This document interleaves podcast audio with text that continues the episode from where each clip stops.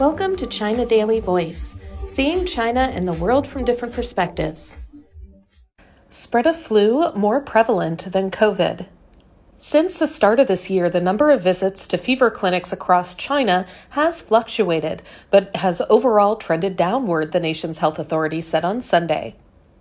Medical services are being provided in a stable and well organized way, said Mi Feng, spokesperson for the National Health Commission.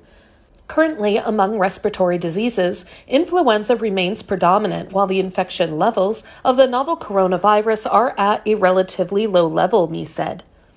As the Spring Festival holiday approaches, the potential for large scale population movement and gatherings poses an increased risk of respiratory disease transmission, he said. He called for effective monitoring, early warning systems, and better management at key locations. Timely health consultations and guidance will be provided to vulnerable groups, including the elderly, pregnant women, children, and those with chronic existing health conditions, he said. Convenient access to vaccines will also be ensured for these populations, he said.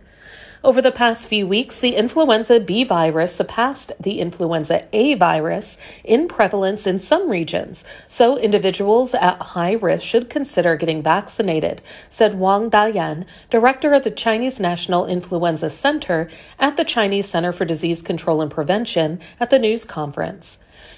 She said that southern provinces entered the flu season in early October, followed by northern provinces later in the month. Over the past five weeks, northern provinces have seen the influenza B virus surge to 57.7% of all the infected cases, while southern provinces recorded a 36.8% increase over the past three weeks, Wang said.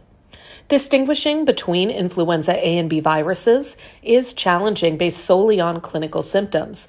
To identify the virus type, nucleic acid and antigen detection are necessary, she said. It's crucial to note that immunity developed after contracting one type of influenza virus does not protect against others, and vaccination is necessary, she added. Meanwhile, China's COVID 19 situation has remained at a low level since New Year's Day, Wang said. Various monitoring systems indicated that the positivity rate for COVID 19 testing in specific hospitals is below 1%, she said, adding that the JN.1 variant of the coronavirus, known for its rapid global spread, is on the rise. In the short term, the dominant factor is expected to be the influenza virus. Factors such as the influx of the JN.1 variant and a decline in population immunity could contribute to a potential resurgence of COVID 19 infections this month, she said.